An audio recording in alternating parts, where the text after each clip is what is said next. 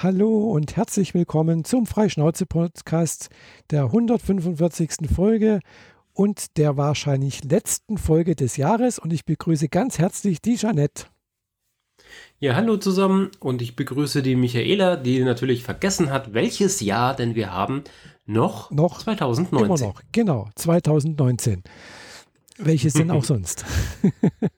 naja, wer weiß, wann das nochmal gehört wird. Ja, vielleicht. Also ich frage mich, ob das überhaupt gehört wird, aber naja, das ist ein anderes Thema.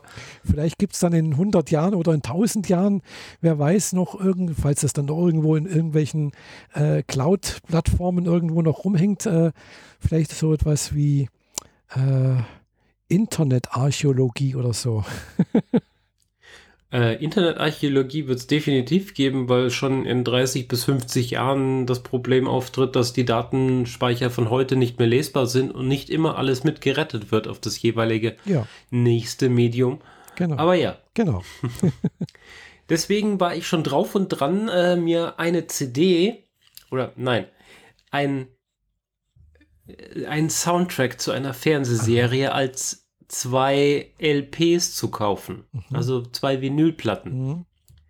Also genau genommen ist es wahrscheinlich nicht Vinyl, wenn es hellblau und weiß transparent mhm. ist. Vielleicht doch, wer weiß. Äh, aber ja, äh, ich habe dann festgestellt, äh, Spotify hat mir auch da gerettet, mich da gerettet. Ich musste es mir nicht kaufen. Mhm. Zumal eine Bestellung von einer Vinylplatte aus USA nicht mehr dieses Jahr fertig geworden wäre. Mhm. Aber naja, eine Vinylplatte könnte man auch in 100 Jahren noch abspielen. Ja, rein theoretisch. Also es gibt da immer, es werden auch tatsächlich wieder neue Schallplattenspieler rausgebracht und äh, genau, also. Das Problem ist nur, ich habe gar keinen. Ja, ich ich habe sogar noch einen, der ist glaube ich, 30 Jahre alt, äh, ein Original Dual in meinem Tower Rack, also in meinem Tower, ich habe so, ein, so einen Tower noch von, äh, aus meiner, damals war ich glaube ich 19 oder sowas, wo ich das mal gekauft habe. So ein klassischer 80er Jahre Medientower, wo Kassettendeck genau, und Plattenspieler und, und Radio und, und ein Plattenspieler. Verstärker. Genau, und Verstärker, ja. genau. Und äh, ich habe mir, ich habe mir durchaus auch die letzten Jahre noch Schallplatten gekauft, wo ich gedacht habe, ach, wenn es da eine gibt, genau aus dem Grund so, ach ja, das ist doch nicht schlecht und so. Bloß kann ich gerade den Plattenspieler nicht benutzen, weil oben drüber steht, steht eben eben äh, mein, mein NAS-Server und äh, alles Mögliche auf der Glasplatte. oh, okay. Ja. Der gehört aber nicht hin. Nee, das dient gerade als Ablagefläche. Hab sonst keinen Platz mehr. ich muss ja. erstmal hier ein bisschen umräumen. Ja. Mhm. Aber da ich ja von den Schallplatten, die ich noch nie abgespielt habe, glaube ich, äh, auch noch das als äh, Spotify und sonstiges habe, beziehungsweise manchmal gibt es das sogar auch äh, kombinierte Sachen irgendwie. Man kauft etwas bei Amazon, man kriegt die Schallplatte und hat automatisch noch die Download-Möglichkeit. Irgendwie sowas gibt es auch noch. Also gibt alles Mögliche. Ja, ob diese Option mir geboten worden wäre, habe ich gar nicht gesehen, aber ich mir hätte es aus USA bestellt und dann wird das alles ein bisschen komisch, wenn das dann so mit dem US-Account mhm. und dem deutschen Account dann irgendwie verquer läuft. Naja. Mhm. Egal, ich bin jedenfalls sehr dankbar darum, dass es jetzt eine äh, Collectors Edition vom Soundtrack von The Expanse gibt. Mhm. Das heißt, es gibt regulär die Alben von äh, Staffel 1, 2 und 3 und Staffel 4 steht noch aus. Mhm. Aber die Collectors Edition äh, bringt diverse Songs noch mit, die man nur so angerissen in den Folgen mitgekriegt hat und die auf den regulären Soundtracks eben gar nicht drauf war. Mhm. Wie äh, Radiosongs, die im Hintergrund liefen oder ein Charakter, der einen Kopfhörer auf hat und du hörst nur so, so mhm. dumpf, dass dieser Song läuft. Und in dem Moment, wo er den Kopfhörer von den Ohren runternimmt, hörst mhm. du ihn richtig, bis er den Knopf drückt und er auf Pause geht. Mhm. Der ganze Track ist halt jetzt auf der Scheibe drauf. Mhm. Und äh, da waren mir zwei sehr, sehr wichtige Songs drauf, die es fast gebracht hätten, dass ich eben diese 35 Dollar investiert hätte. Aber naja. Äh, ein Cover von Highway Star. Ich bin mir nicht ganz sicher. Ich glaube, das ist Led Zeppelin, aber ganz sicher bin ich mir jetzt nicht. Mhm. Ähm, das haben sie gecovert, dem neue Texte gegeben im, im Belter, äh, im Belter Kreole Sprech. Mhm. Also aus der Serie, wie die, wie die Gürtler im Asteroidengürtel inzwischen sprechen. Mhm. Ähm, dem haben sie neue Texte verpasst und äh, einen Track, den bisher äh, ein recht findiger Mensch aus Schnipseln aus der Serie so zusammengestückelt hat und daraus einen Track auf YouTube gemacht, mhm. den äh, allseits bekannten, naja, Eros-Song. Äh, von dem Asteroid Eros werden so Signale aufgezeichnet mhm. und eine DJ in der Serie hat daraus einen Track gemacht, wo dann mhm. die Leute drauf tanzen. Der ist sehr elektronisch, aber hat so düstere ähm, mhm. Äh, Seufzgeräusche im Hintergrund, würde ich jetzt mal sagen. Mhm. Und auch der Originaltrack, der dafür benutzt wurde, ist jetzt auch auf dieser Scheibe drauf. Mhm. Naja, das sind so wirklich, also das kauft sich dann tatsächlich nur der Hardcore-Nerd aber auch der Hardcore-Nerd, der hier gerade vor Mikro sitzt, hat sich das äh, The Art and Design of the Expand Buch zugelegt. Mhm. Das kam jetzt äh, letzten Freitag. Ein äh, quadratisches Buch, mhm. in dem äh, die ganzen Produktionsdetails der ersten drei Staffeln drin sind und extremst viele Konzeptzeichnungen, wie es denn mal hätte werden können. Mhm. Und äh, vor allem Fotos von Kleidungsstücken ohne den ganzen Special-Effekt-Kram, mhm. der dann das Bild düster macht und man kaum noch was erkennt, so dass man äh, sich was Cosplay angeht etwas besser mhm. orientieren kann. Weil endlich sieht man, wie es gemacht wurde. Mhm. Ja. Ja. Für mich sehr spannend, nicht für jeden, aber ja, ich finde es cool. Ja, klar, das ist doch schön. Nee, klar, wenn man da, also ich habe da auch so, ich habe auch schon mal überlegt, so irgendwo so ein Artbook mal zu, zu kaufen oder sowas. Das gab's, gibt es auch für, für manche Anime-Serien und sowas. Äh, das, ja, habe ich jetzt tatsächlich noch nicht gekauft, aber ja, deine Katze, ich hör's. Mein Kater macht sich gerade wieder bemerkbar und kratzt an der Haustür, mhm. aber damit fängt er natürlich erst dann an, wenn ich anfange zu reden. Na toll. Ja, ja, klar. Er möchte auch Aufmerksamkeit wahrscheinlich, gell? Ja, der kriegt halt mit, dass ich rede und dann denkt er, er sei angesprochen ah. und dann antwortet er drauf. Tja. Und ich bin nicht mal im selben Raum. Na gut, jetzt schon, jetzt ist er unter meinen Beinen. Okay, erzähl weiter. Ja, wie gesagt, ja, aber ich habe noch kein Artbook gekauft, weil ich muss ja auch erstmal bei mir ganz dringend mal ausmisten. äh, mhm. Also ich habe noch haufenweise Bücher äh, und auch alte Bücher, so die von den letzten 30, 40 Jahren irgendwie, die ich jetzt, glaube ich, nicht mehr brauche irgendwie. Äh, und da muss ich mal schauen, dass ich die irgendwie loswerde. Ja, also ich habe hier noch so Sachen, auch noch äh, Karl-May-Bücher, Winnetou 1 bis 3, äh, solche Sachen, weil ich habe die mal vor, ja, vor 40 Jahren, glaube ich, mal gelesen. Und seitdem stehen sie halt im, im Bücherregal. Und äh, ja, ich glaube, ich werde, ich werde sie nicht, nicht nochmal lesen. Von daher, hm, ja, damals als Jugendliche war das vielleicht ganz ganz nett, aber ja, hat sich dann doch ein bisschen so die Interessen verschoben. Ja. Ich habe noch ein paar, wobei ich habe letztens äh, äh, ein riesiges Buch gekauft. Äh, ich habe durch, durch Zufall irgendwie, weiß nicht, war es eine Anzeige oder irgendwas oder, oder, irgend, oder ein Bericht irgendwo auf dem Blog irgendwas gesehen, dass äh, halt ein, ein, Buch rausgekommen wurde über japanische äh, Holzschnitte.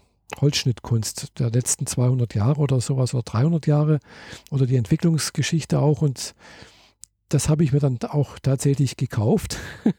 es war relativ teuer, hat 150 Euro gekostet und ist auch wirklich sehr, sehr groß. Gell? Also es ist schon Übergröße.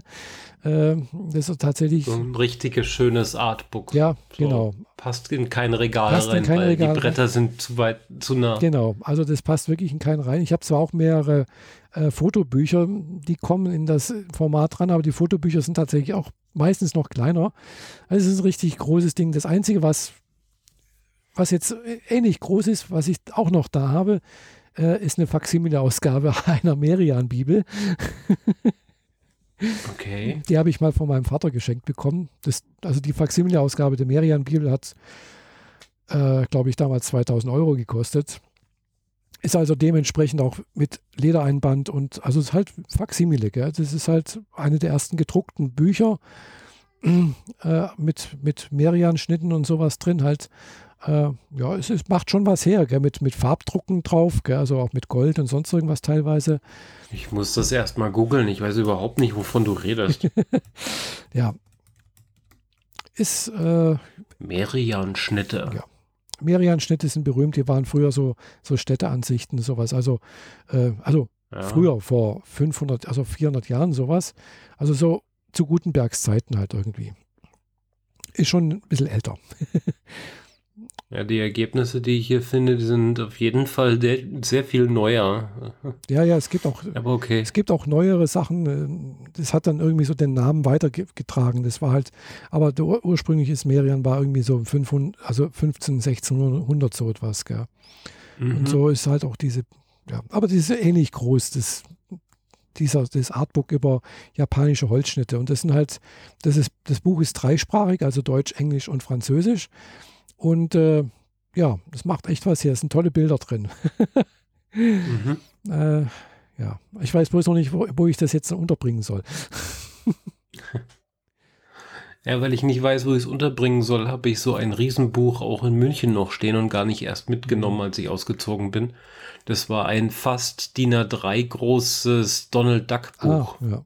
Ein schneeweißes, daumendick. Mhm und eben riesengroß. Und das passt halt in kein Regal und ich wusste überhaupt nicht, wohin damit. Mhm. Deswegen ist es in München geblieben. Ja, DIN A3. Es ist so dieses einsame Buch, das neben dem Regal am Boden steht und an das Regal angelehnt ist, weil es einfach nirgendwo reinpasst. Mhm. Ja, DIN A3 kommt hin, ja. Gutes, mhm. gutes DIN A3-Format. ja. Ja. Na gut, von riesengroßen Büchern zu super kleinen. Ja. Ich habe was kleines Nerdiges. Mhm. Nochmal was. Also Nerdiges. einerseits ein äh, bisschen was, was ich gerade äh, softwaretechnisch mache. Mhm. Nämlich einerseits mache ich Augmented Reality. Mhm. Ich habe da so äh, eine Aufgabe gekriegt, bei der es darum ging, im Raum Dinge zu platzieren. Und jetzt habe ich eine Software geschrieben, die sowas macht wie der IKEA-Katalog. Mhm nämlich Raumerkennung und Wanderkennung und Zeugerkennung und dann kannst du Möbel da reinstellen. Ah ja. Das ist jetzt nichts, nichts Neues irgendwie. Also äh, prinzipiell ist das ten, ten, technologisch und so weiter jetzt nicht mehr unbedingt neu, vor allem weil Apple relativ viele Bibliotheken bereitstellt, mhm. um sowas zu tun. Mhm. Für mich war es aber sehr neu und ich habe bei Null angefangen am ersten Tag und am dritten Tag war das Produkt fertig. Oh, cool. Und das waren reguläre äh, Arbeitszeiten im Büro. Also ich habe jetzt nicht Nachtschichten geschoben oder so. Mhm. Also am ersten Tag habe ich meine Arbeitsumgebung hingekriegt mhm. und mein ein 3D-Objekt geladen. Beim zweiten Tag habe ich das 3D-Objekt verschieben und rotieren lassen und beim dritten Tag konnte ich es mhm. ordentlich verändern, hatte die Koordinaten richtig, hatte Texturen drauf und Licht. Mhm. Äh, bin äh, ja bin da recht stolz drauf, dafür, dass ich es halt in so kurzer Zeit hingekriegt habe und äh, ja, die Aufgabe, die ich gekriegt habe, ist dadurch erfüllt und wird auch noch ein bisschen weiterentwickelt. Mhm. Fand ich recht spaßig. Jetzt kommt auch noch so ein Bluetooth LE Thema dazu, mhm. wo ich mit, äh, mit Messgeräten arbeite und Latenz, so latenzfrei wie möglich mhm. irgendwie Messdaten übertragen darf. Mhm. Also jetzt, äh, gerade ist es so, dass ich recht viel interessante Aufgaben kriege, die fürs iPhone zu machen sind, weil wir, mhm. weil äh, ja neue Kunden, neue Ideen und so weiter und äh, weg von klassisch langweiligen Großkonzernsoftware. Mhm. Und äh, für das Bluetooth LE-Thema mussten wir uns dann auch schon ein bisschen mit den Mikrocontrollern wieder auseinandersetzen, weil die sitzen ja am anderen Ende mhm. und speisen diese Daten ein. Und äh, weil ich gerade dabei war, habe ich mir selber noch zwei davon zugelegt und angefangen, die zu programmieren, weil die kommen jetzt in meinen großen, äh, mein großes Modell, an dem ich ja mhm. seit ein paar ja. Wochen arbeite, rein. Das ist auch recht spannend, weil du im Endeffekt hast du nicht so super viele Möglichkeiten, wie du das normalerweise an einem Chip hast, der in einem mhm. iPhone drin ist, wo du ganz, ganz viele äh, Dinge parallel machen kannst. Mhm. Du hast halt einen Chip und du hast einen, einen Arbeitsvorgang mhm. und wenn der ein Arbeitsding macht, dann kann er in der Zwischenzeit nichts anderes tun. Mhm. Und da muss man sich schon wirklich das Gehirn ein bisschen verknoten, wie man dem die Aufgaben zuteilt, dass es mhm. dass es so aussieht, als würde Dinge parallel machen. Ja. Das ist recht spannend. Aber äh, ja, ähm, ich habe bisher äh, ein flackerndes Triebwerk und ein, ein äh, leuchtendes Geschütz mhm. und bin damit bisher recht zufrieden und da kommt noch ein bisschen mehr dazu. Demnächst wahrscheinlich noch ein Soundmodul. Mhm. Und dann äh, gibt es vorne an der Ausstellungsplatte dann so einen Knopf und dann wird halt geschossen. und äh, hoffentlich beschwert sich die Person, die in dem Raum, wo es aufgestellt wird und dort aufpasst, nicht darüber, dass da ständig Piu, Piu, Piu kommt. ja.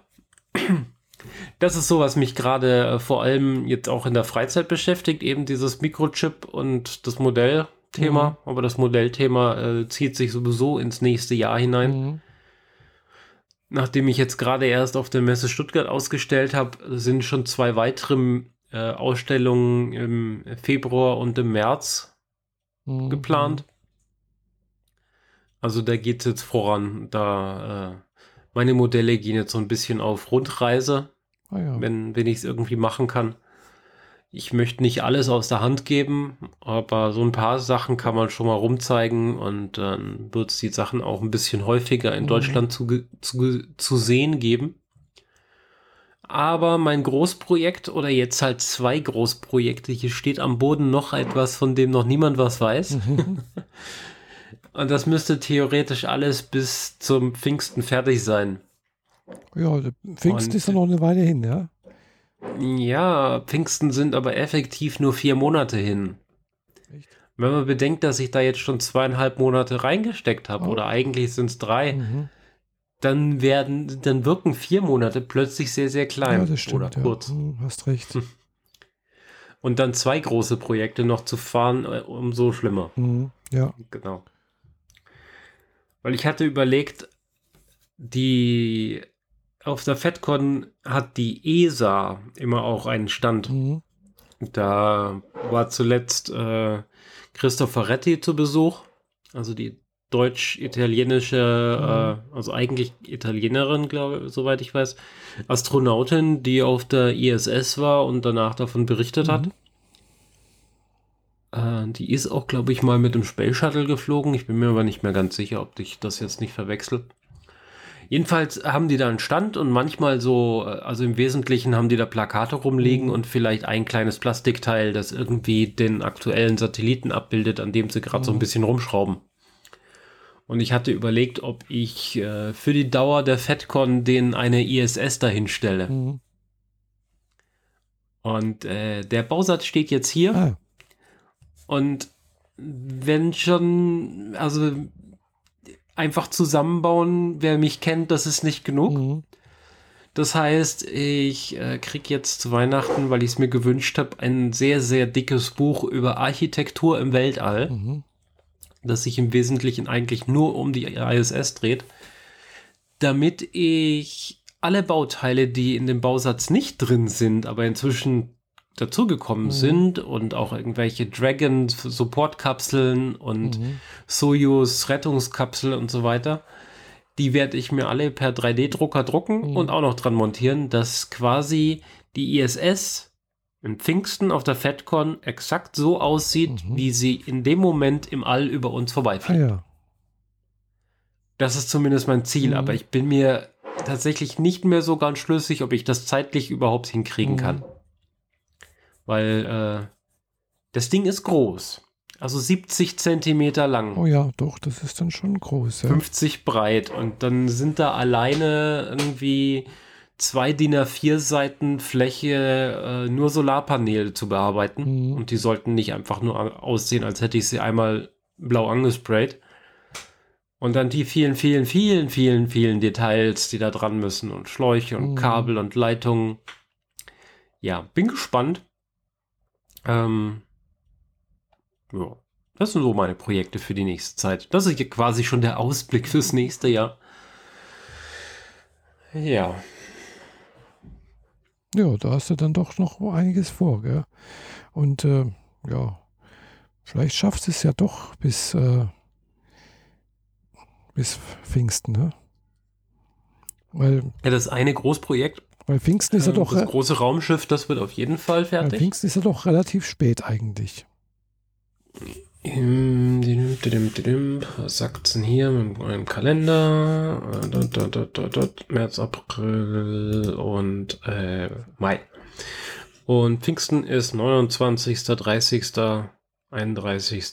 Also das ist die FedCon mhm. über das Pfingsten. Also fast äh, Juni.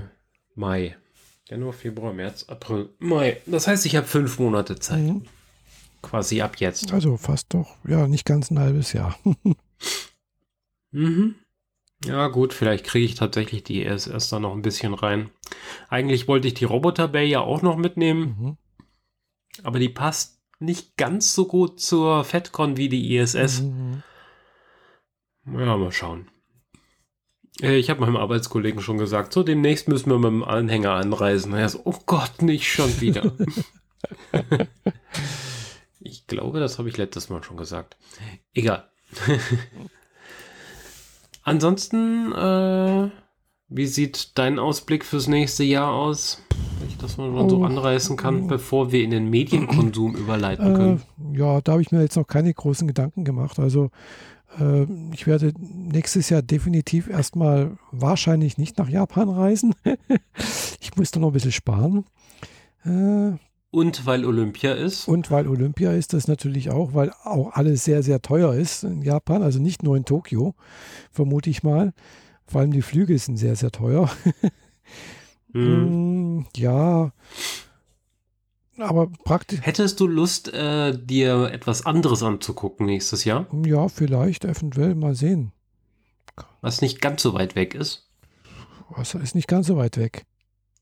Also ich hätte tatsächlich Interesse, entweder Anfang des Sommer oder Ende des Sommer, weil währenddessen ist ein bisschen doof, ähm, so eine Woche Island sich anzugucken. Oh ja, Island ist bestimmt interessant, vor allem im Sommer. Angenehm warm. Yeah. Nicht zu kalt. Ja, das Ding ist, ähm, ab einem gewissen Punkt, wenn es warm genug ist, kommen ganz, ganz viele Mücken und dann wird es ganz, ganz fies. Ja, das kann sein. Und zum Ende des Sommers, äh, wenn es wieder kälter wird, dann sterben die wieder weg und dann kann man es wieder aushalten. Aber in der Zeit dazwischen wird nicht empfohlen anzureisen. Mhm, also unser Eins ist nicht darauf äh, äh, ausgelegt, mit dieser Art von Mückenplage klarzukommen, die die dort haben. Aber ja, so äh, zum Anfang des Sommers, und das ist ja tatsächlich schon eher so die Ecke Pfingsten, mhm, ja. ähm, könnte man da mal rauf. Man kommt auch für runde 300 Euro hin. Mhm. Hotels sind dort vor Ort wohl relativ teuer. So relativ halt. Mhm. Alles nicht im Vergleich mit Tokio oder so. Aber so eine Woche, da könnte man schon mal hin und sich da so ein bisschen die, diese Verwerfung zwischen den tektonischen Platten anzugucken und diesen, diesen schwarzen Strand mhm. und all das. Würde mich schon interessieren. Ich habe die, die, äh, die Idee dazu natürlich auch wieder aus The Expanse. Haha, alles, alles ist irgendwie mein Leben gerade. Äh, die haben für die vierte Staffel einen Großteil in Island gedreht. Ah, ja. mhm. Und das sieht einfach zu krass aus. Das sieht einfach wirklich so, so dermaßen nach fremder Planet aus. Ja, das ähm, glaube ich. Also ja. klar, das ist äh, klar, Island ist schon sehr, sehr interessant, gell? Äh, vor, vor, allem, wenn man halt auch die Geschichte sieht und auch die Sprache so sich ein bisschen anschaut, wie Isländer sprechen, gell? Es ist halt doch eine sehr ursprüngliche Sprache, denke ich noch, so irgendwie. So, ja, wie die Wikinger halt gesprochen haben. mhm. Ja, aber es sind halt jetzt nicht die Nachfahren der Wikinger, die dort leben, gell? Aber ich habe jetzt nicht vor, äh, ähm, Isländisch, Wikingerisch zu lernen. Ich glaube, ne? das ist, glaube ich, auch gar nicht so einfach, das Isländisch. Äh, bin mir nicht ganz sicher. sicher. Also, hm. Bin ja schon froh, wenn ich die Hauptstadt oder zumindest die Stadt Reykjavik halbwegs sinnvoll aussprechen kann. Ja, Reykjavik ist ja noch einfach, gell? aber wenn du dann so, so, ein, so ein Vulkan so das ist nicht nicht, du kriegst nicht hin. Also, mhm. das ist keine Chance. Genau. Ich habe äh, auf Google Maps erstmal so geguckt, was gibt's denn da und äh, wo reist man denn am geschicktesten an, aber bis auf Reykjavik konnte ich die anderen Stadtnamen kaum aussprechen, geschweige denn tippen. Ja. Weil das ist so eine, das sind so Buchstaben aneinanderreihungen, die für uns irgendwie un, mhm, unsinnig ja. Äh, wirken. Ja, vor allem Reykjavik ist ja zwar die Hauptstadt, aber äh, hat, glaube ich, bloß 50.000 Einwohner oder sowas, gell? Ja, gut, das, die ganze Insel, der, er hat ja nicht so super viele Einwohner. Ja. nee. Also die sind irgendwie bei was waren 500.000 oder so und jeder kennt jeden? Ja, so ungefähr, genau. Also man kann dort anscheinend auch das Auto äh, abstellen, ohne abzuschließen, weil es dauert eh keiner was, weil jeder kennt jeden, gell? genau. Ja. Man muss da nur kurz Oma fragen und wenn die hört, ja, der, der silberne Jeep, der ist äh, in einem Nachbarort beim, mhm. äh, beim Thorsten aufgetaucht, ja. dann fährt man einfach hin und genau. gibt ihm eins auf genau, die Mütze.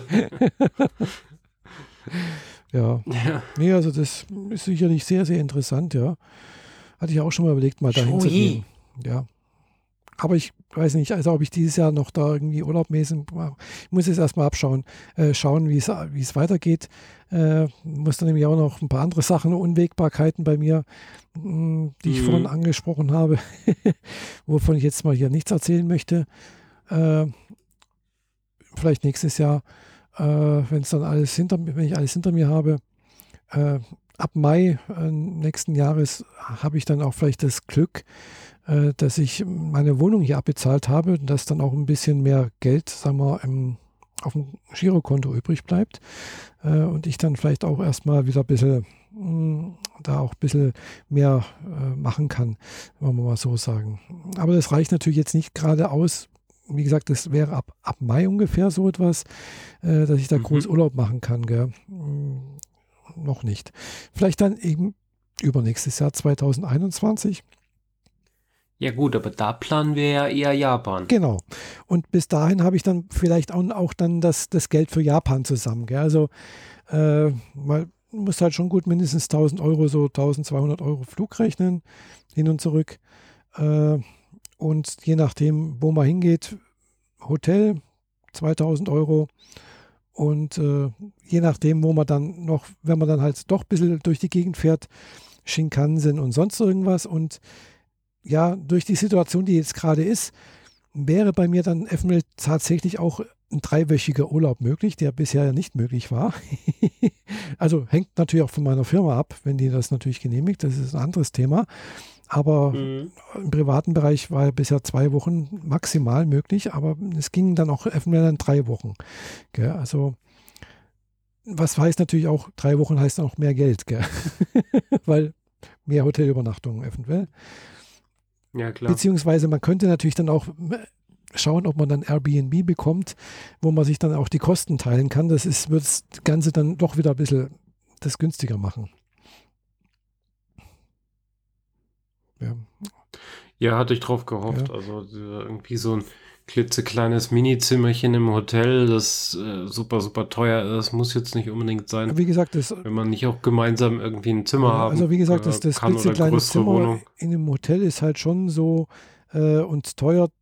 Äh, mitten in Tokio kann das schon sein, jetzt wie bei mir, gell? wenn du natürlich auch ein paar, ein paar, Kilometer außerhalb bist und dafür aber dann halt eine Stunde oder anderthalb nach Tokio reinfahren musst, kriegst du halt auch schon für 50 Euro die Nacht. Gell? Also äh, hat jedenfalls uns meine japanische Lehrerin gesagt, die hat jetzt auch, die fliegt jetzt auch demnächst mal nächstes Jahr auch wieder hin und hat gebucht und hat das Hotelzimmer für 50 Euro. Aber das ist halt da, wo Prinzip ihre Familie wohnt, mehr oder weniger, oder halt ihre Mutter ist oder sowas. Und das ist halt doch so eine Stunde außerhalb von Tokio, also von Shinjuku weg, gell, kurz gesagt. So, klar. Ja gut, muss man halt abwägen, wie man das irgendwie organisiert, wenn man jeden Tag irgendwie zwei Stunden für An- und Abreise ja, vor allem, verliert, dann ist das halt ein echt teurer Urlaub. Ja, genau. Und vor allem muss man immer noch bedenken, äh, du kannst da nicht morgens ganz früh reinfahren, weil da ist halt Rush Hour und da wirst du halt totgedrückt. Gell?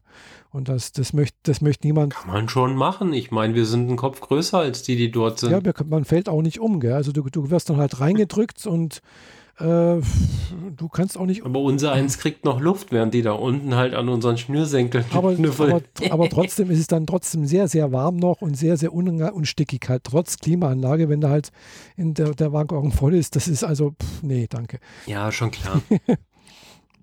klar, mal guck, wir gucken schon gut drüber, gell? Äh, aber ja. Es gibt auch große Japaner inzwischen, also es sind nicht, nicht nur alle klein. Ja, ist so. Mhm. Genau. Aber wobei meine japanische Lehrerin auch noch gemeint hat, äh, sie war in ihrer Kindheit und auch früher, also eher eine große Japanerin. Okay. Aber das ist heute nicht mehr ganz so das Nee, das ist heute das nicht Schema. mehr so. Also ich finde sie immer noch sehr klein. Aber es mhm. stimmt schon, es gibt schon noch kleine. Also ja, hm, ja. Genau. Aber wie gesagt, äh, bis nächstes Jahr habe ich dann, glaube ich, auch das Geld für eine Japan-Reise noch wieder zusammen.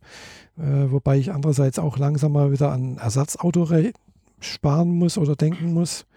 Hm, ja, also das sind auch so ein paar Sachen, die noch kommen, aber naja. Wird schon werden. Irgendwie. Wir machen auch nächstes Jahr noch weiter, so ein, zwei Folgen vielleicht. Ja, oder mehr. genau. Nee, nee. Ansonsten, was habe ich sonst noch geplant eigentlich? Ja, ich würde gerne mal im März äh, die Leipziger Buchmesse besuchen. Äh, mhm. Hintergrund ist auch ein einerseits Interesse für die Leipziger Buchmesse, da war ich noch nie. Äh, Leipzig ist, habe ich mal zwei Jahre gearbeitet, hm, ist die Stadt meiner Mutter, also da ist meine Mutter geboren. Ich habe also auch Verwandtschaft und dann ist natürlich, weiß der, mein Cousin äh, hat da ein sehr günstiges Wohngelegenheit äh, für die Messe. Äh, andererseits, er kauft, er ist gerade dabei, sich ein neues Haus zu kaufen. Äh, ganz woanders im Süden von Leipzig und äh, ja, es ist, wird, es ist abzusehen, dass es also nur noch dieses Jahr die Möglichkeit gibt, in diesem Haus, wo er jetzt wohnt, günstig zu übernachten.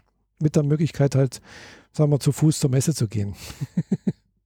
Mhm. Ja gut, die, die Nähe zur Messe war ja ganz gut. Ja.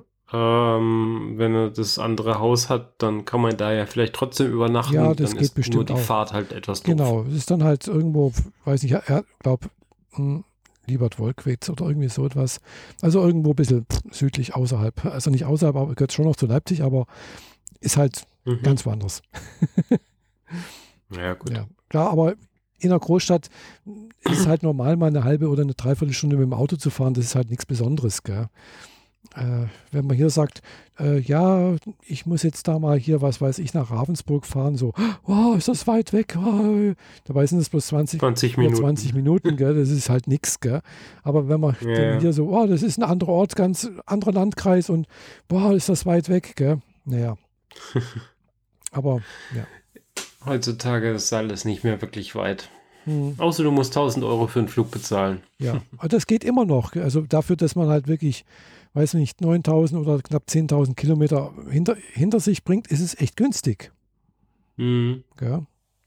Und mit Essen und mit Service, allem drum und dran. Also, wobei ich immer noch nicht weiß, also, ich glaube, der Flug an sich von, von, von Frankfurt nach, nach Tokio kostet nur 800. Gell? Also ich habe immer ab Friedrichshafen gebucht. Kommt ja noch der, Zu, der, der, Zubringer von Friedrichshafen nach Frankfurt dazu. Ja. Ja, ja gut. Rechnen wir halt schon zusammen, weil es dazu irgendwie zusammengehört. Ja, ja, klar. Ja, vor allem ja. macht es dann auch Sinn, weil äh, falls da irgendwas nicht klappt, weil, also es ist halt einfach sehr, sehr geschickt, hier nachmittags um drei loszufliegen und dann am nächsten Tag um drei halt in Tokio zu sein. mm, ja, macht schon Sinn, gell? Hm.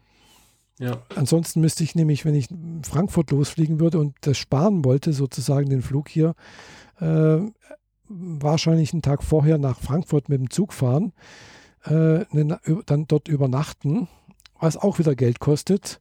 Also sind wir fast beim gleichen Preis. Wahrscheinlich wäre es zwar ein bisschen CO2 günstiger, aber nicht unbedingt äh, finanziell. Ja. Abgesehen, dass es auch ah. mit der Bahn zu fahren mit dem Gepäck echt blöd ist. ja, ja, vor allem, wenn man so viel dann braucht für die längere Zeit. Mhm, genau. Und da ist es halt schön, hier einfach Gepäck aufgeben, in Tokio wiederbekommen.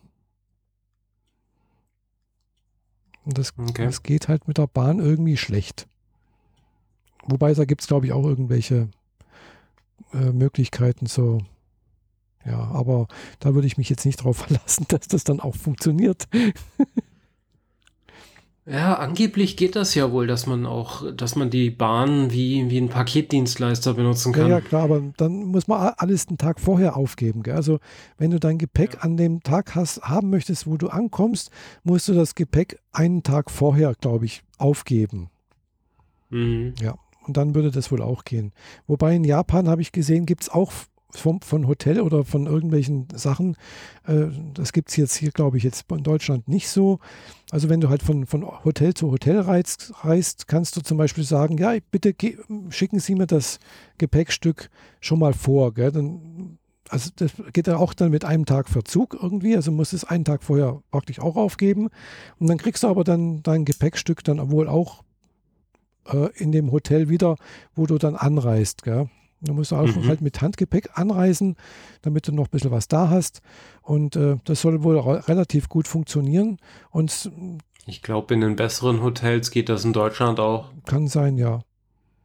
Mhm. Aber in Japan ist es wohl auch so Service, der halt relativ weit verbreitet ist. Gell? Also jetzt nicht nur in mhm. relativ guten Hotels. Habe ich jetzt schon mal ein paar Mal gesehen, irgendwo auf, auf, von irgendwelchen YouTubern, die das so auch propagiert haben. Und das klang eigentlich auch ganz nett, weil sonst musst du halt auch mit Riesengepäck irgendwo durch den Shinkansen und so. Und es ist halt auch nicht so prickelnd. Ja. Hm. Aber Service wird ja dort auch eher groß geschrieben. Ja. Nicht ganz so wie bei uns. ja, Service höchste Deutschland. Mhm, ja. Früher war alles besser, würde ich mal sagen. genau. Ja, genau. Ähm, ja. Sagen wir Medienkonsum. Ja, noch ganz kurz. Mhm. Ich hatte angerissen, dass ich ja äh, noch ganz kurz zu meinen Modellen. Ah, ja. Äh, dass ich auf der Comic-Con nächstes Jahr in Stuttgart ausstellen mhm, will. Genau. Aber dann dieses Problem mit den Kosten und der Vitrine und so weiter mhm. hatte. Und das Problem besteht erstmal weiterhin. Also sehr wahrscheinlich werde ich in Stuttgart nicht ausstellen, weil mir das einfach zu kostspielig ist für den Nutzen. Mhm. mhm.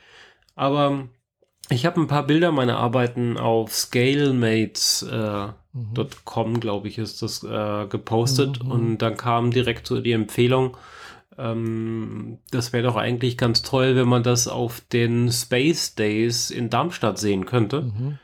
Eine Modellbaumesse quasi, die sich vornehmlich mit Raumschiffen und Weltraumthematik eben mhm. äh, befasst. Und da bin ich ja perfekt aufgehoben. Mhm. Und äh, habe das mir auf der Webseite ein bisschen angeguckt und gesagt, getan, direkt zwei Tische reserviert, mhm. weil ich einfach diese Fläche inzwischen brauche. Und damit habe ich jetzt äh, quasi ein Ticket zu vergeben für jemanden, der mit mir mhm. dahin möchte und mit mir ein bisschen auf meinen Stand aufpasst. Mal gucken, wer es wird. Mhm. Aber das wäre dann im Oktober schon also im Oktober erst. mhm. Ist ja noch eine Weile hin. Aber ich werde auf jeden Fall in Darmstadt sein, äh, auf den Space Days, wo auch Teile der ESA wieder dabei mhm. sind und ganz, ganz viel Weltraum und ganz viel Battlestar Galactica und Star Trek Raumschiffe und ganz, ganz viel Star Wars sicher sein wird, gerade wenn Star Wars jetzt wieder ins Kino kam und so. Ja, also Darmstadt bin ich dann auch mal. Mhm. Aber inzwischen habe ich auf meiner Webseite einen Kalender, wo man die verschiedenen Events sehen kann, wo ich sein werde und überhaupt. Das ist ja schon mal ganz witzig. Ich habe sowas bisher nie gebraucht. Ja. Aber jetzt kann ich quasi einen Eventkalender führen. übrigens, ich bin da und da. Ah. Finde ich cool. Cool. Aber ja, dann können wir gerne mal in den Konsum übergehen. Mhm. Da hätten wir eine Doku, zwei Serien und zweimal Anime-Serien. Ja, mal sehen, was wir davon schaffen. genau. Dann schmeiße ich direkt die Doku rein. Movies That Made Us. Auf Netflix. Das ist eine Netflix-Originalproduktion mhm. und äh, der Titel kommt einem schon irgendwie bekannt vor, denn äh, da gibt es auch Toys That Made Us. Mhm. Also eine Doku über äh, Spielsachen der unserer Jugend theoretisch, je nachdem, wann man mhm. so geboren ist, aber so vornehmlich Ende der 70er, Kern 80er und teilweise 90er. Mhm. Also so Plastikfiguren zu Star Wars, zu Ghostbusters, zu Barbie, zu Hello Kitty und so ein Kram. Mhm. Und äh, im selben Schema und auch in derselben Art und Weise gibt es jetzt eine Reihe über Filme. Und da ist jetzt äh, Dirty Dancing, Ghostbusters, ähm, Kevin allein zu Hause und noch ein mhm. Film drin. Ah ja, Stirb langsam. Und Stirb langsam ist ja bisher das einzige, was ich davon gesehen habe. Einfach so Hintergrundinformationen, wie ist dieser Film entstanden, welche Widrigkeiten musste man sich durchsetzen, damit dieser Film überhaupt äh, irgendwann mal mhm. rauskommt. Und äh, wie es einfach dazu kam, dass ein Serienstar, den man überhaupt nicht als Actionheld erkannte, äh, kannte, sondern nur als Com Comedian, mhm. plötzlich zum, zum Prototypen des Actionhelden wird, mhm. nämlich Bruce Willis mit Stirb langsam. Mhm. Serie kann ich empfehlen. Manchmal ist sie ein bisschen zu sehr zu polemisch und manchmal ein bisschen zu laut, mhm. würde ich jetzt mal sagen. Sie sind so, ah, alles ist toll, alles ist großartig und da war das totaler Wahnsinn und so. Weißt schon, mhm. diese Art von laut und amerikanischer Stil irgendwie. Aber der äh, Informationsgehalt ist hoch genug, dass es sich lohnt, das anzugucken. Mhm. jo. Oh, schön. Mag ich. Gibt bisher nur eine Staffel, a vier Folgen. Und äh, ich bin gespannt, welche Filme sie dann noch auspacken. Mhm. Ja. Next. Next. Ah, gut. Also, äh, ich habe jetzt eigentlich nur auf letztens eine neue Serie mir angeschaut, äh, auf Netflix auch. äh, und zwar die zweite Staffel von äh, Kadakai Jose no Takagi-san. Äh, also die erste Staffel gibt es auf Crunchyroll alles mit Untertitel, also mit deutschen Untertiteln. Mhm. Und die zweite Staffel ist jetzt auf Netflix erschienen und nicht auf Crunchyroll, was ich jetzt auch wieder komisch finde, aber äh, ja, wer weiß, wie da die Politik der Vergabe von irgendwelchen Lizenzen und äh, Rechten ist. Äh, ja. Aber ich bin da froh, dass es überhaupt auf Deutsch mit Untertitel erschienen ist, immerhin auf Netflix, weil ich hatte auch schon mal irgendwo anders mir dann die englischsprachige Untertitelversion mir schon mal angeguckt, weil die Serie hat mir einfach sehr gut gefallen. Ähm, und zwar, Kadakai heißt so viel wie jemanden ärgern. Kadakai Jose heißt äh, meisterhaft jemanden ärgern. also auf sehr ja, ausgeklügelte Art und Weise. Und äh, Kadakai no, die Art und Weise, wie jemand geärgert wird, äh, Takaki-san. Also die Art und Weise, wie Takaki-san ist diejenige, die, die das tut. Das ist also, also es ist so eine, so eine Schu Schulserie, so eine Slice of Life-Serie, Geschichte, äh, wo im Prinzip halt äh, Takaki ist ein Mädchen äh, neben einem Nishikata, Kun, also das ist der Junge, heißt er, äh, sitzt und äh, der wird halt ständig von ihr geärgert sozusagen. Und er versucht sich immer zu revanchieren und sie auch zu ärgern, aber er ist nie so, so gut und so geschickt, um das zu schaffen. Sie kann ihn praktisch total durchschauen und alles und, und man sieht halt, wie die wie er immer Schiffbruch erleidet und sie ihn praktisch auslacht und sonst irgendwas. Aber man merkt so mit der Zeit irgendwie, ja, das Mädchen ärgert ihn nicht nur irgendwie so, weil sie ihn ärgern möchte, sondern das, das läuft eigentlich so nach dem Motto, was sich liebt, das neckt sich. Ja, wobei der Junge, ja, dachte ich mir weil der Junge äh, liebt sie zwar jetzt nicht, also er, er, empfindet jetzt nicht Liebe, er sagt immer, ah, jetzt hör doch auf, mich zu ärgern und sonst irgendwie. Und sie kann einfach nicht ablassen. Und äh, auf, auf so Fragen, warum ärgerst du mich denn einfach, weil, und dann kommt immer so, weil du so, so leicht zu ärgern bist, irgendwie so, also, aber es kommen dann immer noch so ein paar, paar Szenen, äh, zum Beispiel so, so eine Geschichte von einem Ratzefummel halt, also ist, so, so steht das halt auch im, im Untertitel. Äh, ja, mit aus. Ein Ratzelfummel kenne ich als Radiergummi. Genau, so ein Radiergummi, weißt du, da ist so eine Papierumhüllung drum und dann gibt es wohl irgendwie so eine Geschichte oder so eine, so eine urbane Legende, dass wenn man halt irgendwie den Namen des Geliebten sozusagen auf eine Seite schreibt und sonst irgendwas und ja, da steht dann halt auch ein Name irgendwie von auf dem Ratzefummel von, von der Takaki-san, äh, aber es stand, aber Nishikata guckt halt drauf und sieht irgendwas, äh, weiß nicht was ist, irgendwie, er wurde halt wieder reingelegt, aber er dreht den Ratzefummel nicht um, gell? Da wäre sein Name gestanden, gell? Also solche Sachen, so Kleinigkeiten, wo man erstmal merkt, so in, in der ersten Staffel, ja, da bahnt sich wohl irgendwie so ein bisschen Freundschaft und, und auch ein bisschen gegenseitige Zuneigung an. Gell? Und jetzt in der zweiten mhm. Staffel wird das halt so weiter fortgesetzt. Gell? Also die sind halt jetzt eine Klasse weiter, sie sind dann in der zwölften, nee, in der elften Klasse sozusagen, also äh, der zweiten Klasse der Oberstufe. Oder sind sie doch noch in der Mittelstufe? Ich glaube, ja doch, glaube sie sind, glaube ich, jetzt schon in der Oberstufe. Und äh, ja, äh, gibt halt wieder, es sind immer so kleine Geschichten, also es ist immer so, so, so drei, vier Episoden praktisch pro, pro Serie, also pro, ja, pro, pro Folge drin, gell? Und äh, da gibt es auch mehr Geschichten. Und äh, Takaki-san sagt dann auch immer zum Nishikata, du gewinnst, wenn du, wenn du meine Hand hältst. Gell? Und er traut sich aber nie, ihr, ihr die Hand ihre, ihre Hand zu halten, gell? weil er sagt, oh, das ist doch total peinlich und er ist alles, was da so Liebesdinge angeht, total unbedarft. Gell? Und, und sie ist da schon ein bisschen, bisschen weiter, gell? sozusagen, wie oftmals bei den Jungs und Mädchen. ja, und okay. bis halt eben ganz zum Schluss. Gell? Also, ne, man darf jetzt keine Angst haben, es wird nicht, also er gesteht nicht, nicht ihr die Liebe oder sonst irgendwas. Es ist auch sehr, sehr harmlos alles. Gell? Es ist halt auch ganz zum Schluss so ein Fest. Äh, und er verliert sie praktisch in dem Getümmel des Festes und äh, sucht sie. Und wo er sie dann wiederfindet, greift er ganz beherzt ihre Hand und sagt dann einfach, äh, damit ich dich nicht wieder verliere. Gell? Ja, und das ist sozusagen der Höhepunkt der, der, der ganzen Serie irgendwie. bis jetzt. Oh, Spoiler. Ja, das war jetzt ein dicker Spoiler, aber es ist wirklich nett gemacht. Es ist sehr schön. Es ist sehr, äh, ein bisschen, ja, nett, einfach schön, gell.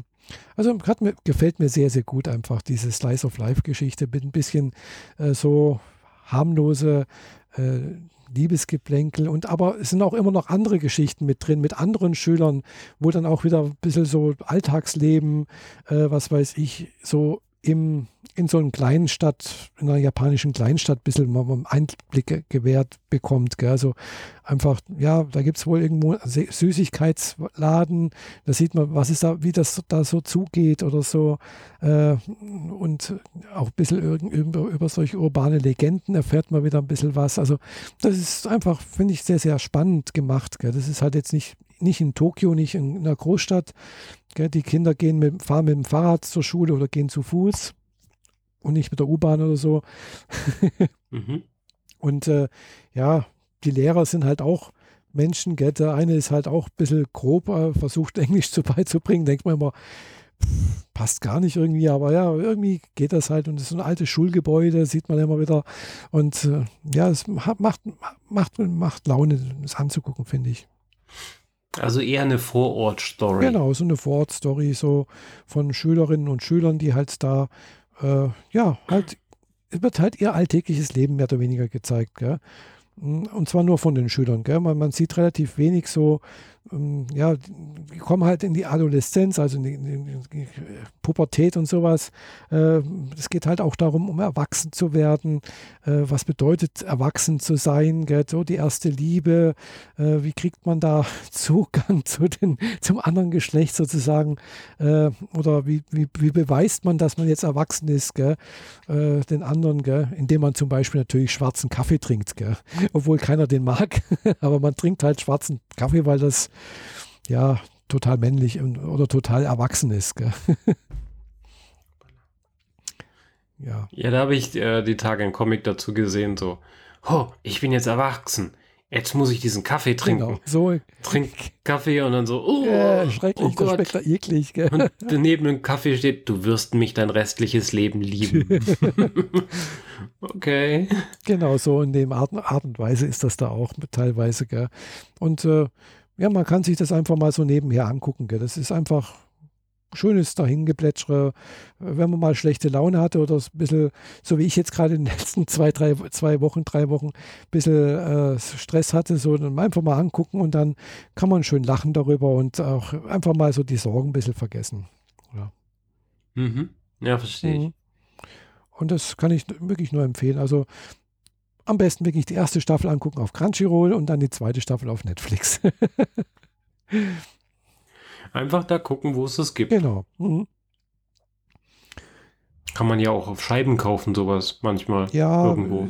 Habe ich gehört. Ja, ist aber, glaube ich, noch nicht irgendwie äh, raus. Also äh, Kadakai Josuno Takagi-san, die erste Staffel, war, glaube ich, erst dieses Jahr im Frühling ist die rausgekommen. Mhm. Also ist relativ neu und auch relativ kurz danach jetzt auch die zweite Staffel, die ist jetzt im Sommer gelaufen. Genau.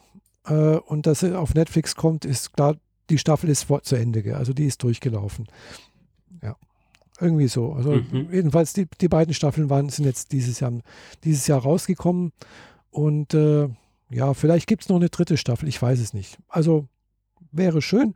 Ich würde mich, interessi würd mich interessieren, wie die Geschichte von Takaki-san und Nishikata-kun weitergeht. Ja.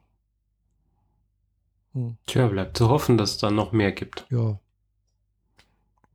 Äh, hast du diese zweite Staffel dann schon gesehen? Ja, ja klar, die habe ich jetzt schon, glaube ich, schon zweimal angeguckt. Ah, ja.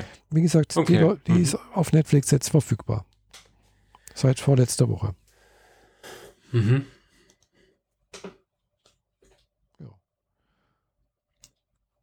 Na gut, dann mache ich mal weiter. Mhm. Ich habe äh, die neue Star Wars Serie geguckt oder so weit geguckt wie eben möglich. Es sind bisher sechs Folgen. Ich glaube, es sind acht oder zehn am Schluss. The Mandalorian. Mhm. Äh, klingt jetzt erstmal irgendwie so ein bisschen gestellt und ist komisch, aber wenn man Star Wars-Fan ist, dann weiß man, dass zum Beispiel der Kopfgeldjäger der Han Solo in Carbonit einfriert und dann äh, abführt. Mhm. Ähm, der, das ist ein Mandalorian, ein Mandalorianer. Das sind so besonders taffe Krieger. Haben eigentlich keine konkrete Rasse, sondern eher einen Arbeitsethos, mhm. würde ich das sagen. Es geht eher darum, äh, man verschreibt sich einem Weg, sie nennen das den Weg, und ab dann wird der Helm zum Beispiel niemals abgenommen, außer man ist alleine zur Körperpflege mhm. oder wenn man was essen will oder so. Aber niemals in Gesellschaft wird der Helm abgenommen. Niemand weiß jemals, wie der Charakter aussieht. Mhm.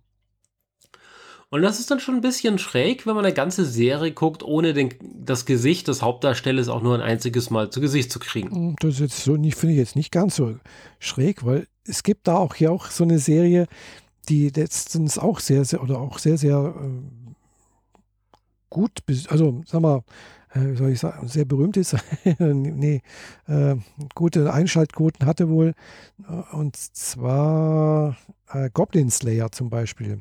Eben dieser Goblin Slayer, den siehst du nur in Rüstung. Du siehst ihn niemals ohne, ohne Rüstung, ohne Helm oder sonst irgendwas. Es ist auch sehr, sehr. Aber das ist ein Anime, ist ein oder? Anime, ja. Ja gut, aber dann kannst du durch, durch die Zeichenarten im jeweiligen Moment schon so ein bisschen was reinmachen. Mhm. Ja, vielleicht. Und sei es nur dieser Wassertropfen, der neben dem Kopf gezeigt wird, damit man versteht, wie er sich gerade fühlt. Das gibt halt hier gar ja, nicht. Gut, klar. Ah, ja, gut, es ist real, okay. Mhm. Genau. Der Mandalorian ist real gefilmt. Mhm. Ähm, geschrieben und produziert von John Favreau. Den kennt man als Happy von Iron Man. Also der, der Assistent und Sicherheitschef von Iron Man, dieser etwas dickliche, ähm, bisschen, bisschen hibbelige Typ. Happy einfach. Das war auch damals schon der Regisseur von Iron Man. Und auch jetzt hat er sich in die Serie als ka versteckter Charakter äh, eingebaut, der einmal auftaucht bisher. Ähm, ich sage jetzt nicht wo. Man muss ein bisschen genauer hingucken. Ich habe ihn nicht sofort erkannt. Mhm.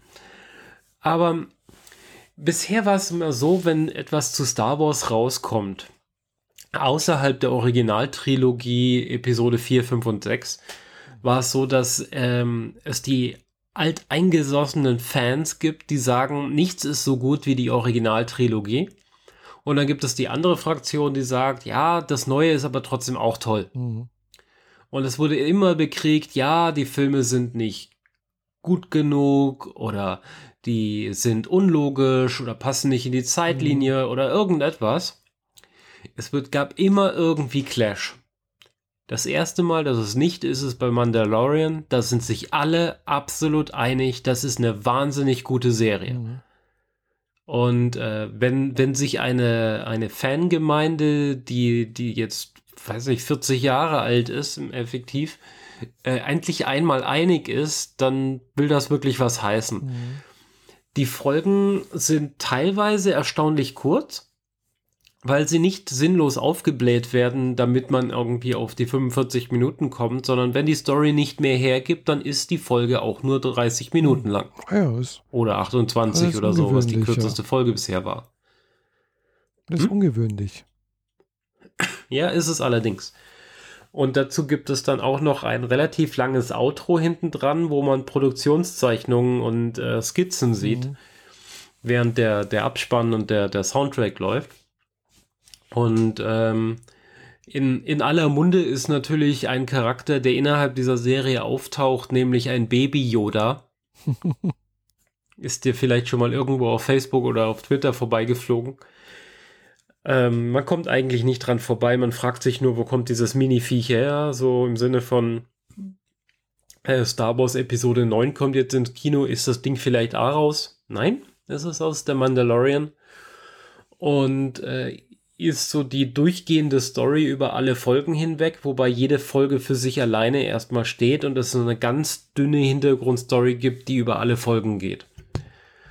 Ähm, von daher kann man die so eine Folge und dann morgen noch eine Folge oder so ganz gut weggucken. Macht Spaß.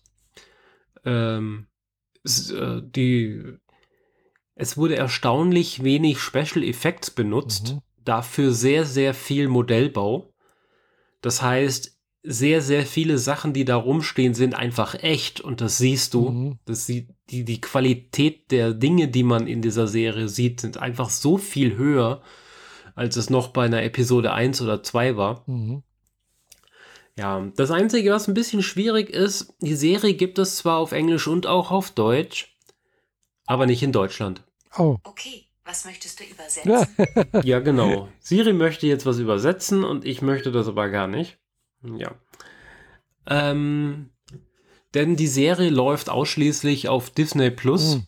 Und Disney Plus ist in Deutschland erst ab Februar, wenn ich das richtig in Erinnerung mhm, habe, zur Verfügung. Sowas, ja. Aber man kann sicher so Wege finden mit VPN und so. Dann guckt man halt in Amerika. Mhm. Da ist die deutsche Tonspur drin. Du kannst es ganz normal auf Deutsch ah. gucken. Oder man wartet halt bis Februar. Aber der Hype ist sehr, sehr groß und in den ganzen Science-Fiction-thematischen Bereichen, die ich so abonniere und gucke, mhm. Ist das Thema einfach nicht wegzudenken. Die Serie ist großartig. Mhm. Ah ja. Für eine Star Wars-Thematik. Also, oder für eine allgemeine Science-Fiction-Serie im Stil von Star Wars, mhm. ein, ein aggressiveres Star Trek, ein Firefly oder so mit Firefly ist es, glaube ich, noch am ehesten zu vergleichen vom Feeling her. Mhm. Nicht von der Story, aber so vom Feeling. Mhm. Ja. Ein Charakter, der mit einem Schrotthaufen von Raumschiff durchs All fliegt und Auftrags, mhm. äh, Auftra Aufträge annimmt, meistens irgendjemanden wieder einfangen und zurückbringen. So mhm. Kidnap-Job ja, ja. oder Kopfgeldjäger-Jobs. Ja. Gute Story. Mhm. Gefällt. Schön. Ja, ich hatte mir ja auch was angeguckt, auch eine Doku. äh, er, sagt, hatte ich vorhin mal angedeutet. Äh, Jetzt wird es wieder zuckersüß. Genau, es wird zuckersüß. es geht wieder um Zucker und Ernährung. Äh, das Prinzip Fortsetzung von dem, was ich letztens schon mal erzählt habe.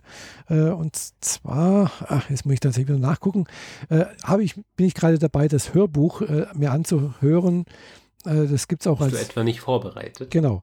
Die bittere Wahrheit über Zucker heißt das.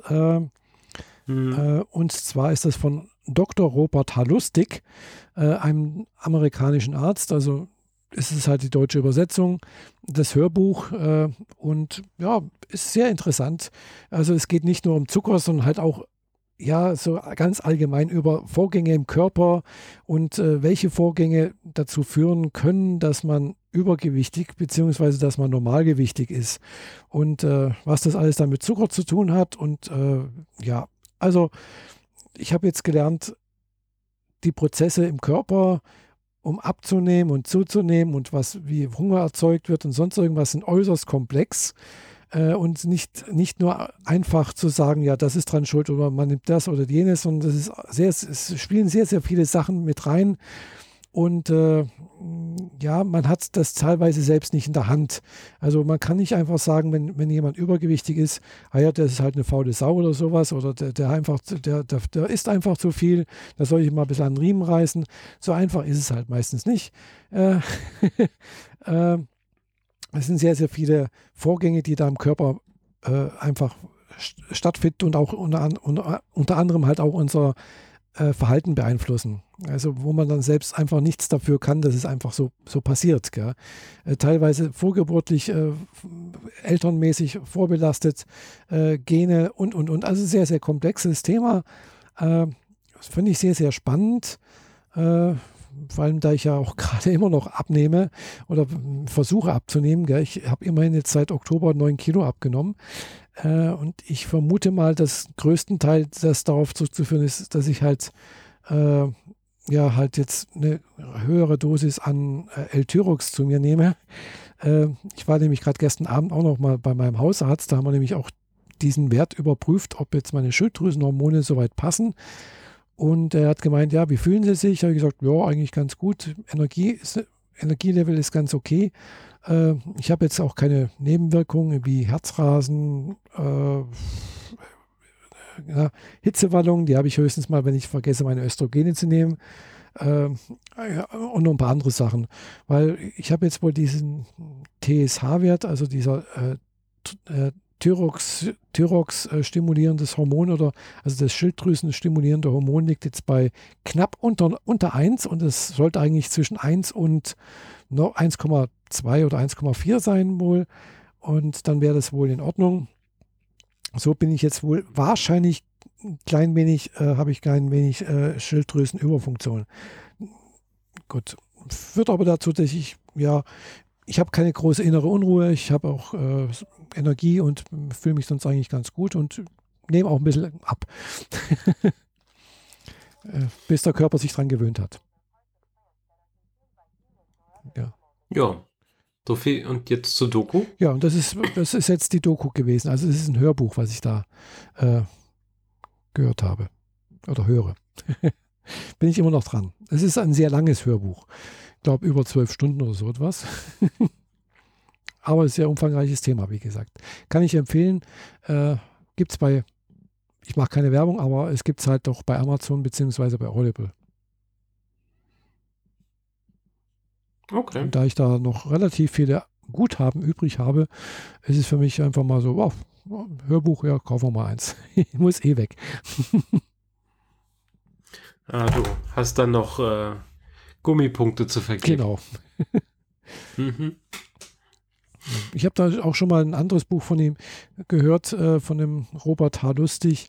Ähm, da ging es eher darum, um die äh, Ver Verquickungen der äh, Ernährungsindustrie äh, mit Ein Auswirkungen, also Einwirkungen auf, auf Politik. Andererseits aber auch so Sachen wie, ähm, was, be was bewirkt Freude und was ist Glück.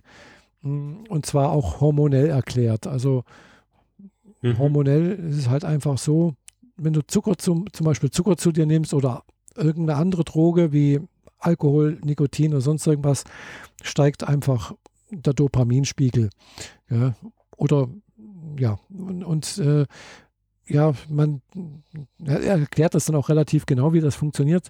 Also wenn, wenn das, wenn man sich einmal gefreut hat, ist das ganz nett.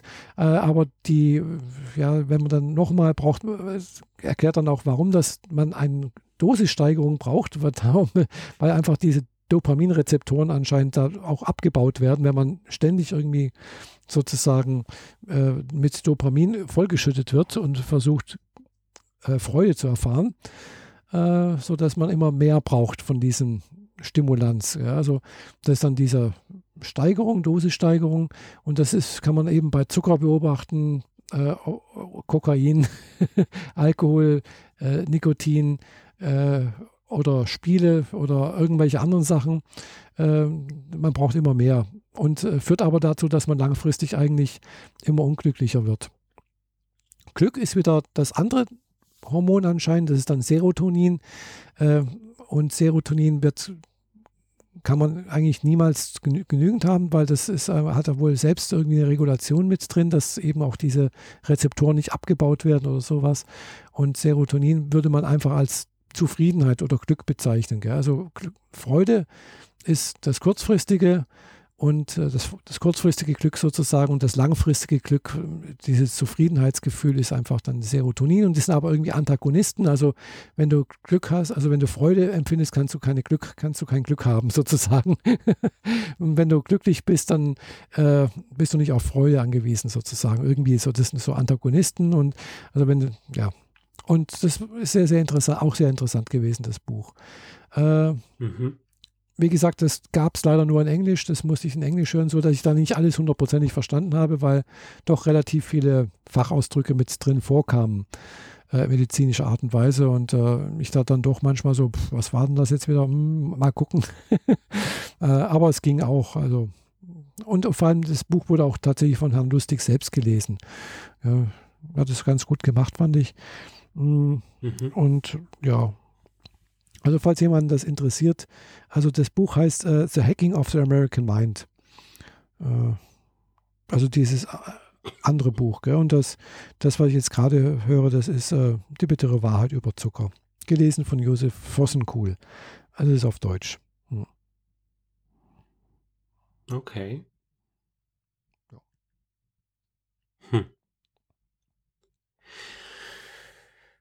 Ja, ich brauchte äh, weder das eine noch das andere, aber vor allem auch keinen Zucker, um glücklich zu sein, äh, darüber, dass es von The Expanse endlich die vierte Staffel gibt. Mhm. aber das muss ich jetzt noch dran packen. Aber noch, um nicht, meine... aber noch nicht auf Amazon, oder? Doch, Doch. gibt's die? Ah. Klar, hm. seit letzten Freitag. Ah, gut. Sogar in 4K, wenn man danach sucht. Mhm. Bei mir wurde erstmal nur die normale Serie angepriesen und dann äh, habe ich auf Facebook gesehen, dass jemand gesagt hat, hey, voll geil in 4K. Mhm. Also wie 4K?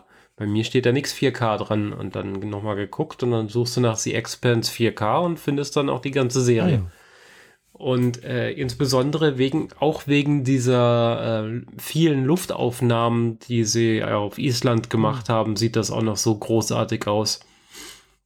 Man sieht dann die Personen da so langlaufen mhm. und die sind nicht verschwommen, sondern es ist halt einfach 4K. Und diese ganzen Details der Landschaft mhm. das sind dann schön mit eingefangen. Ja.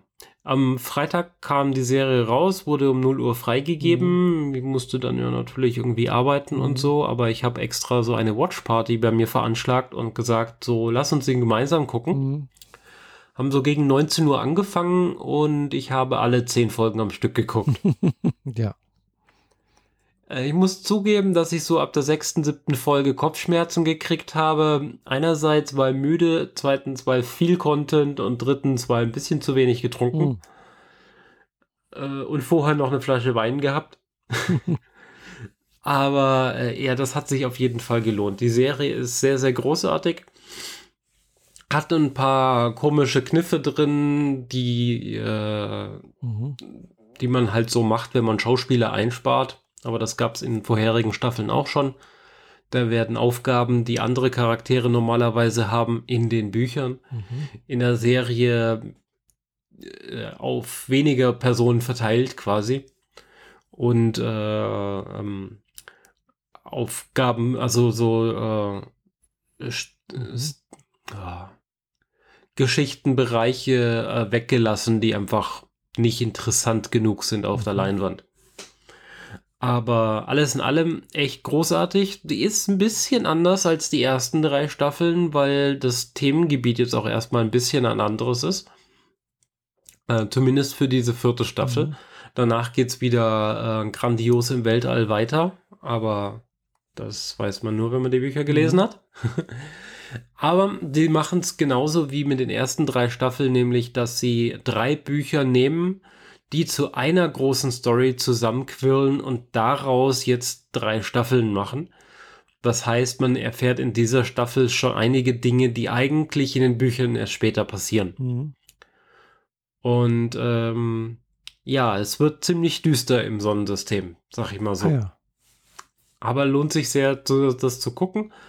Äh, vor allem, weil auch Thomas Jane Miller wieder dabei ist, äh, sogar mit Hut. Und das ist ein sehr geliebter Charakter, vor allem unter den Fans. Der ist jetzt wieder da als das Konstrukt. Mhm. Also die Alien-Rasse projiziert eine, eine Miller-Erscheinung in den Verstand eines Charakters. Nur er kann ihn sehen und nur solange er alleine ist was äh, so seine Probleme mit sich bringt, vor allem weil man auf dessen Informationen angewiesen ist und der einfach anderweitig beschäftigt ist. Mhm. Äh, und in der Zwischenzeit explodiert der halbe Planet und die, äh, die Leute, die drauf sind, bekriegen sich. Also es geht alles mal wieder drunter und drüber und die Crew der Rosinante mittendrin. Mhm. Ah, ja. Zehn Folgen. Die nächsten Staffeln werden auch jeweils zehn Folgen geben. Und wie erwartet, darf Avasaralla endlich mehr fluchen, so wie in den Büchern schon. Mhm. Allerdings, wie ich festgestellt habe, in der deutschen Version tatsächlich abgeschwächt. Also in, den Engl in der englischen Tonspur ist sie deutlich aggressiver als in der deutschen. ja. Ich gucke es gerade nochmal, weil äh, beim ersten Durchlauf habe ich sicher nicht alles mitgekriegt, vor allem, weil man dann ja auch irgendwann müde ist und so und jetzt auch schon Dinge wieder entdeckt, die im ersten Durchlauf ich äh, schlichtweg übersehen habe. Äh, und es passiert einfach extrem viel und es sind so viele gleichzeitige Storylines, die, auf die man sich erstmal so einschießen muss. Ich habe heute eine Review dazu geschrieben auf, in der Facebook-Gruppe äh, The Expanse Fans Deutschland. Und ähm, da erwähne ich ganz explizit, es ist eine Serie, die definitiv eine ganze Menge Hirnschmalz voraussetzt, sonst mhm. kommt man einfach gar nicht mit. Ah, ja. ja.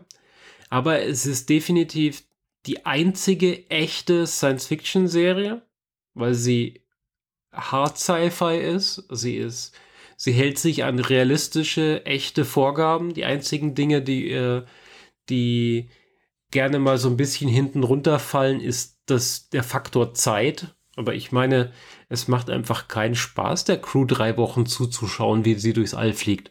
ja.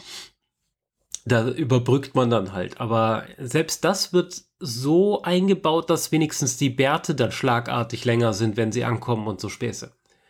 Also wenn man ins Detail geht, merkt man dann schon, dass die Zeit vergangen ist, aber in der Story her haben sie es einfach rausgelassen. Macht ja auch Sinn. Mhm, mh.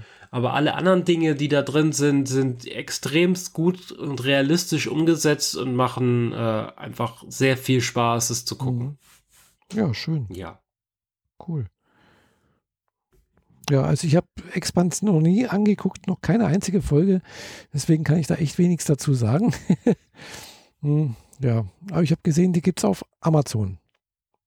Genau, inzwischen Amazon komplett. Mhm. Äh, die Soundtracks komplett auf Apple Music und Spotify. Mhm. Äh, ja. Und ähm, ähm, Adam Savage war jetzt auch wieder bei denen am, äh, am Set und hat recht viel berichtet über die Hintergrundprozeduren bei denen und wie man Props macht und wie, wie bestimmte Dinge in der Serie hergestellt werden, dass sie so aussehen, wie sie aussehen. Mhm. Teilweise äh, sehr, sehr überraschend, wie, wie günstig man an etwas rankommt, wenn man nur weiß, wo man gucken muss. Mhm. Also man könnte etwas 3D drucken, konstruieren, zusammenbauen und schauen, dass es so halbwegs passt. Für, sagen wir, 100 Dollar. Mhm. Oder du kaufst zwei, drei Bausteine, jeweils drei Dollar, klebst sie zusammen und hast denselben Effekt. Mhm. So. Und da geht Adam Savage ein bisschen hinter die Kulissen und das macht auch Spaß. Adam Savage ist einer von den beiden äh, aus Mythbuster. Ah ja. Und hat einen sehr beliebten YouTube-Channel, wo er Dinge baut und darüber redet, wie man Dinge mm, baut. Ah ja, ja. Äh, für Film und Fernsehen und auch Cosplay. Mhm. Es ist ein, äh, äh, also ein sehr ambitionierter Cosplayer geht jedes Jahr auf New York Comic Con und ähnliche, meistens mit irgendetwas, was einen ordentlichen Helm hat, dass man sein Gesicht nicht hat, mhm. sehen kann. Ja. Und der trackt dann immer die Zeit, wie lange es dauert, bis man ihn erkennt. Das ist recht spaßig, eigentlich. Weil der läuft dann halt in einem absolut bis ins Detail nachgemachten Raumanzug der NASA mhm. darum. Oder einem irgendwie gearteten Anzug aus irgendeinem Science-Fiction-Film. Und allein schon, weil die Qualität der, des Anzugs, den er hat, mhm. so immens hoch ist, kann man erkennen, dass es von Adam Savage ist. Weil diesen Qualitätsstandard, die, den er hält, mhm. also den Anzug, den er baut, also wenn man dieselbe Energie reinsteckt, die er da reingesteckt hat, kannst du den Anzug aber auch in echt mhm. benutzen. Nur er geht den Weg, ich benutze diese Energie, um den Anzug einerseits akkurat richtig hinzukriegen, mhm. aber gleichzeitig auch noch tragbar. Also er muss nicht super luftdicht sein, er muss dafür leicht sein mhm. und so Späße. Und das ist natürlich eine eigene Fachrichtung, damit man sich darauf einlässt, wie kriegst du einen sehr komplexen oder auch sehr, sehr großen mhm. und schwer aussehenden Anzug so hin, dass du ihn auch drei, vier Stunden auf einer Comic-Con anziehen kannst, ja. ohne danach äh, ähm, Probleme zu haben mit dem Kreislauf und mhm. dass du mhm. literweise Wasser in dich reinkippen ja. musst. Ähm, ja. Und er erklärt auch ganz, ganz viel, wie, wie so Dinge für Fernsehserien oder Filme entstehen. Mhm. Also wenn es heißt, ja, wir brauchen jetzt ein Raumschiff, das soll so ein bisschen mehr mhm. technisch mhm. aussehen und dann nimmt er halt sich so ein Block aus Schaumstoff, schnippelt den ein bisschen zusammen, nimmt so eine Kiste aus übrig gebliebenen Resten von Modellbausätzen, fängt an, so Sachen zusammenzukleben, überlackiert das nachher komplett grau und dann hat man ein fertiges Raumschiff. Mhm. Und dann kann man den äh, Kunden fragen, ob er sowas will oder etwas anderes. Mhm. Und wie das halt so entsteht und wie viel Spaß man dabei haben kann, solche Sachen zu erzeugen, mhm. bringt er sehr, sehr gut rüber in seinem Channel. Deswegen gucke ich dem sehr gerne mhm. zu. Ah ja. Und das ist auch, ist das ein YouTube-Channel? Das ist ein YouTube-Channel ah. von Adam Savage. Adam Savage, okay. Ja. Der auch eine, äh, eine Cameo-Gastrolle in der letzten Staffel von The Expanse hatte. Aha. Hatte sogar einen Satz sagen dürfen. Bevor er gestorben ist. Aber hey. Wie heißt der nochmal? Äh, äh, Savage, äh, Vorname? Adam, ah, Adam Savage. Savage. Mal gucken, ob ich den hier. Savage. Ah, ja. Savage. Adam Savage genau. tested it. Mhm. Tested. Tested, genau. Tested ist sein, sein Channel. Genau. Aber in Tested tauchen immer mal wieder auch andere Leute auf. Mhm. Also das ist quasi so ein Channel, den er zusammen mit ein paar Leuten betreibt, die auch in diese Richtung Modellbau und äh, so gehen und da taucht dann immer mal wieder ein asiatischstämmiger Mensch auf. Ich hätte ihn jetzt auf einen Japaner getippt, aber bin mir da jetzt nicht sicher. Es spielt eigentlich auch keine Rolle. Der geht ganz gerne auf Messen und fragt dann so den 3D-Druckhersteller, wie hast du das gebaut? Mhm. Oder irgendwelche Marketinggeschichten machen die dann auch noch mhm. darüber. Aber ja, im Wesentlichen kann man das alles angucken, weil da geht es immer um Technologie von übermorgen. Mhm. Ja. Ja. ja, also genau. ich bin gerade auf seinem Kanal hier. Äh, hier. Das letzte Video, es war vor fünf Stunden. Äh, Adam Savage learns simple tricks from the expense. Genau. Den, der, das Video habe ich angeguckt, äh, bevor ich mich auf dem Heimweg mhm. gemacht habe von der Arbeit. Ja. Und dabei festgestellt, dass man für diese Lichter in den Stiefeln, mhm. die äh, den Magneten repräsentieren, wenn du dich im Weltall bei Schwerelosigkeit über Metallplatten bewegst. Mhm. Also die leuchten immer rot, wenn die Magneten an sind, mhm. wie sie die hergestellt haben. Und den Baustein, den dieser dafür benutzen, kostet halt 1,90 Dollar. Mhm. Ja. Brauchst du halt noch äh, halbwegs hübsche Motorradstiefel, die sie da benutzen. Die sind nicht ganz billig, aber ich meine, so, so Stiefel kann man für tausend und eine Sache auch noch benutzen. Also es muss nicht so spezialisiert sein. Aber ja, und jetzt kann ich auch das mit den Lichtern in meinem Stiefel nachmachen, weil ich jetzt weiß, wie ich das umsetze. Die ganzen Cosplayer, die das auf äh, jeweils unterschiedlichste Art und Weisen versucht haben nachzustellen, ähm, das war mir alles zu kompliziert und zu, zu wackelig, sag ich mal. Ich will nicht nach einer halben Stunde, dass das Ding ständig mhm. ausgeht oder es rausfällt oder sonst was. Und den Trick, den die benutzt haben, der ist einfach ziemlich klasse und mhm. zeigt sich in dem Video. Ah, ja. Naja. Ja. Dinge basteln ist mein Ding. Ja. Inzwischen wieder. Ich habe das echt vermisst. Ja. Ich habe irgendwie mhm. 15 Jahre lang nichts gebastelt. Also mhm. ein bisschen gelötet, ja, aber ansonsten habe ich in Software gebastelt, mhm. aber nicht mehr mit, mit, mit blanken Fingern.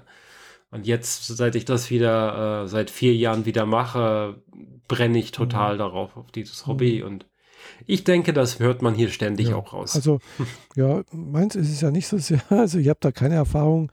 Ich habe zwar früher auch mal ein bisschen, aber das war jetzt nie so groß mit Erfolg gekrönt.